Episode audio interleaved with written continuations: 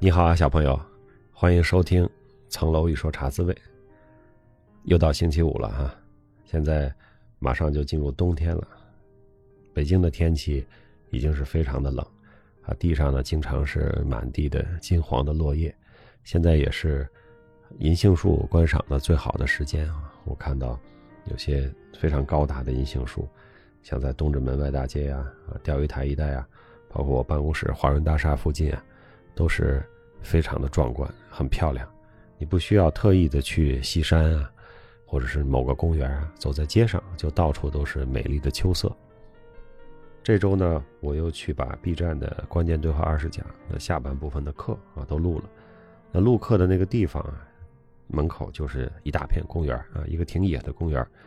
一般你应该也不会去啊，也没有什么文物古迹啊，就是一大片公园。平时呢，可能会有人在那里拍一拍照啊，影楼去那里可能不要钱，然后景色比较野。那一片金黄的。银杏林就非常的好看！录完课，我还是站在那个门口，沐浴着秋末冬初的暖阳，观赏了一会儿银杏，心里非常的平静。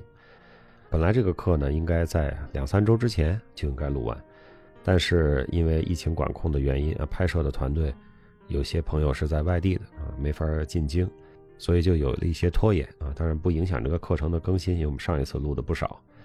还有后面的一半已经都把它录完了，最后还是一个北京的团队啊，帮助把这个后面的课录完了。因为在上海啊或者在其他地方的摄影的团队啊，暂时还过不来啊。这件事做完了啊，我是一大块石头落地了啊，觉得今年完成了一个未来可以拿出来说说啊，说你二零二二年干什么了啊，这是一个事儿啊，非常具体的一个事儿啊，就像去年有一本书一样，二零二二年呢有这么一个视频课。还挺好的啊，感觉四季度啊一块大石头落地啊，心情放松愉快。整个感觉这一周的北京呢，因为大会开完了哈，外交的国事活动也逐渐的在恢复了。我每天都要路过长安街，在天安门前面会有这个外国元首或者总理来访的时候，悬挂他们的国旗啊，这个天安门前面那些华灯上都会有五星红旗和另外一个国家。的国旗，有的时候一天来的不止一个外国元首或者政府首脑呢，那个旗子还是交叉的。这几天我就看到了越南的旗子、巴基斯坦的旗子，还看到了坦桑尼亚的旗子。今天早晨，德国的国旗也挂起来了。我今天早上还和坦桑尼亚总统的车队走了个对面。长安街从西向东的方向交通临时管控，腾出了大道啊。这个坦桑尼亚总统的车队非常长。后面的面包车也跟着得有十辆左右，可见是一个庞大的代表团，应该是离开北京啊。我跟他们走反方向，所以我并没有被管控，还看到了这个车队。当然了，开会期间啊，我经常买东西的那几个小摊儿就不见了啊。开完会他们也都回来了啊，我还跟他们开玩笑，我说你们是开会去了吗？啊，怎么前一段都没看见呀？整个这个市井的烟火气啊也有所恢复，但是我们也可以看到很多地方呢还是有。不断的有风控的情况出现，每天早晨坐在办公室里，看一看朋友圈啊，就能看到我的一些同事，或者一些其他的朋友在不同的地方、不同的城市，就说：“哎，今天刚要下楼出门，出不去了，楼封了。”有的是今天哎，孩子被退回来了啊，有的是哎，我跟谁谁谁那个时空交集了，今天出不去了，或者是集中啊拉走了，这种事儿呢，最近还是挺多的啊。那疫情防控怎么样能够更精准啊？对大家的生活呀，对于各种商业呀、服务业呀打搅的最少，这个还是很重要的。尤其是像上周大家都在热议的富士康的事情，那如果一旦制造业因为疫情冲击太大的话，那可能会动摇这个经济增长的根本。所以这方面呢，还是得多动脑筋，在大的方针原则不变的情况下，怎么样能够更好的灵活调整，对大家的打搅最少。因为冬天嘛，也是流感呀、各种呼吸道疾病高发的季节，所以说新冠疫情叠加其他的问题，可能会对整个医疗卫生啊、防疫系统啊有比较大的压力。大家也是要多做好个人的防护。整个的防疫啊，这个流行病的整个的政策，它是有连续性的，不可能有突然的有一个大变化，或者说我们这么大国家也不能搞一个就是。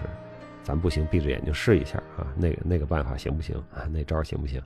这是不太可能的啊，因为无法承担那个试一下的后果，所以说只能是事情越做越具体，越做越完善，不断的在这种调整中呢去完善、去改善。你看起来呢好像没有什么变化，但是你过一段时间回头再看，哎，好像这个局面就不一样。那么这周呢，我在办公室还接待了一些在北京读法律的香港同学的来访啊，是一个拜访活动。我看到了很多香港同学，二十多岁，正是大学生、研究生，当然也包括我们茶滋味的听众了啊。好几位同学都讲过，说你的播客我们都是每周都听的。看到他们风华正茂的样子，看到他们孜孜求学的样子啊，我也觉得。是非常受鼓舞啊，和大家分享了一些这个律师行业呀、律师市场啊，包括这个职业成长的一些我的个人见解啊和心得。那大家这个大学啊或者研究生啊上的也都是非常不容易啊，这几年，呃，能够正常上课啊，能够正常出入学校的时候都不多，所以在这种情况下呢，多交流啊，多给大家鼓鼓劲儿，不要过于盯住眼前的困难啊，风物长宜放眼量。那下周呢，我可能要去个中学啊，和同学们做一些交流。高中生，那高中的同学想听什么呢？我还不太知道哈。我这个最近还很少去中学做交流活动。如果你现在虽然可能不是高中生了哈，大部分茶滋味的听众小朋友已经不是高中生了，但如果你能想起来哈，我高中的时候如果来一个什么人啊，讲一讲什么会更好啊，请你留言告诉我，我在下周讲之前会。复习一下留言，看看大家提的各种点啊，哪些我是可以到中学里也分享一下。那本周我们洗米团的电影到了我们爱情这个主题的第四部电影啊，也是最后一部爱情主题的电影，叫《Call Me by Your Name》，请以你的名字呼唤我。英文这个名字还挺简洁的啊，这词也很简单，但是换成中文叫“请以你的名字呼唤我”，好像有点绕嘴。这就是不同的语言在不同的场合下的这个力量是不一样的啊！感觉英文在这个电影名字上是，呃，简洁有力的，翻成中文呢还没有翻得特别好。这个电影当时刚一出的时候是一个热议的啊现象级的电影，大概是二零一七年一八年左右的，我当时就看过，看完之后我的第一观感就是这个电影充满了那种迷人的夏天的感觉。啊，我相信小朋友，你和我一样，过过很多难忘的暑假。暑假呢，就是这种阳光特别好，天气也很热，然后无所事事。因为一些特殊的机缘啊，可能你去参加了个夏令营，或者是你去爷爷家啊、姥姥家住了住，然后认识了一些新的邻居，然后交了一些新的朋友，大概四周六周，后来又回到了自己正常的生活里。非常怀念那个暑假，非常怀念那些朋友啊，非常怀念那个时光。你有没有这样的感觉呢？我是有的啊，而且还有不少这样的暑假，十分让人怀念。有些朋友当时玩的挺好啊，比如说我小时候会在我奶奶家住个几周，或者在我姑姑家住个几周啊。有些邻居啊、小朋友啊玩的都挺好的，但是后来也就失去联系了啊，也不像现在留个微信，那会儿连电话都没有。但是这样的夏天的感觉。漫长的暑假啊，无所事事。虽然小孩都不爱上学，但是我觉得有好几个暑假，大概过了八月中，我都非常想开学了啊，因为这个感觉在家待的实在是有点无聊啊，没什么意思了。这种悠长的假期啊，不知道今夕何夕啊，今日何日，我想不起来这些暑假到底是我二年级、三年级还是四年级、五年级的事儿了啊，只是觉得小时候的那些暑假呀。都特别的长啊，包括上中学之后也是觉得特别的长。可能现在的同学们一放暑假就要补课呀，就要上辅导班啊。我们那会儿还基本上没有啊，基本上暑假还就是在家晃悠着啊，一堆孩子们约着到处闲逛，惹是生非，所以是非常怀念的时光。这个电影给我的第一感觉就是这个，呃，我很喜欢它这个电影的调调啊。有很多人说说我不想要这样的爱情，我想要一个这样的房子。我也觉得那房子特好，那个环境特别好。哎呀，这个优美的意大利哈，希望早点能再去。我听说那个房子，其实也就二百多万美元啊。我说也就，并不是说它便宜，只是说你相对于北京啊、上海啊、深圳啊一些也一千多万、两千万的房子比，你看意大利那个 二百多万美元就一千多万出头的房子是什么样？你在在北上广买个一千多万的破房子是什么样？是吧？说北上广一千多万怎么是破房子的？那你跟谁比啊？这个在城市里可能是很好的房子，但你看看意大利这个二百多万美元的房子是什么样的啊？所以北上广深的房子都是破房子，不管多少钱。有同学说说这是一个同性恋的电影哈，的确是啊，它不是一个传统的那种呃爱情电影，但其实它也不是个同性的电影是吧？它至少是个双性的电影。咱们那个艾利奥主人公也是有女朋友的。只是这个生活中的意外小插曲，又来了一个男朋友，所以这是个双性。那么对于这个异性恋、同性恋或者是双性恋，我的一个基本看法就是说，他的爱情是一样的。你把它抽出来哈，你不管这两个人是什么性别，或者他个人的性取向是什么样的，他展现出来的爱情的方式啊，这种性的吸引啊，这种。人和人之间的慢慢的接触、试探、接近，所谓 fall in love 之后的那个幸福和甜蜜，和中间有了矛盾或者分手之后的那个酸楚，它是完全一样啊，这是相通的。我们去看看其他的，比如说同性题材的电影，像《断背山》呀，这样的主题的电影还是蛮多的啊。你可以看到，就是它是一样的，这跟同性啊、异性啊没关系。那人的这个性取向哈，它更多的是在一个，在一个尺子上啊，就是尺子的一端是那种极端的呃异性恋，另外一端呢是极端的同性恋。大部分人可能是在异性恋这一侧，但是也有不少人是在同性恋这一侧，还有人是在尺子的中间位置哈，异性啊、同性啊，对他来说不是太大的问题，这就是天生的，我是这么看的。我觉得科学说服我说这是天生的。过去曾经把性取向当成一种病来做治疗，是吧？那其实是不人道的，而且是有的时候是走过了、走火入魔，很可怕的事情。我很喜欢这个电影里的很多小细节啊，这个细节呢，展现的是整个人物的心理的变化。因为这个电影是有一个原著小说的，那小说里有很多的心理描写啊。那么怎么表现这些用文字写出来的心理描写呢？那你就需要大银幕上的这些细节。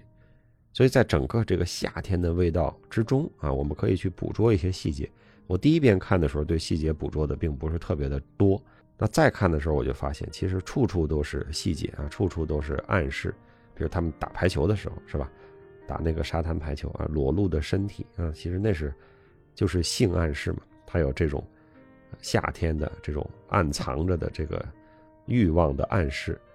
包括其他的小情节，比如说在弹钢琴，弹钢琴的时候，我也觉得那是钢琴和音乐啊包裹着啊一种情欲的这种感觉。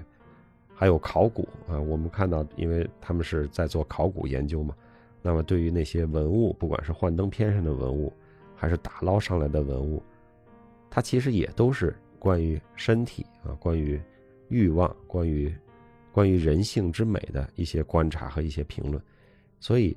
整个的这个电影，它没有什么波澜起伏的剧情，它就是非常含蓄、细腻的小叙事，是吧？这两个人每天在这个餐桌上的一些小眼神、小表情，或者互相并没有对着对方说话，只是在跟他们的父母、老师或者邻居、街坊说话的时候，其实这个话哈看起来是跟他说的，但其实是想给他听的，或者对他是某一种。暗示或者是一种不满意啊，或者是对他的一种期待，各种各样的小细节，这个电影必须要沉下心来，一边欣赏着这个意大利美丽的夏天，感受着这个夏天的风啊，夏天空气中的味道，同时呢再去看这些互动之间的小细节，这个电影就非常好看啊。我觉得就把它随便放在哪儿啊，这个循环播放一天作为一个背景。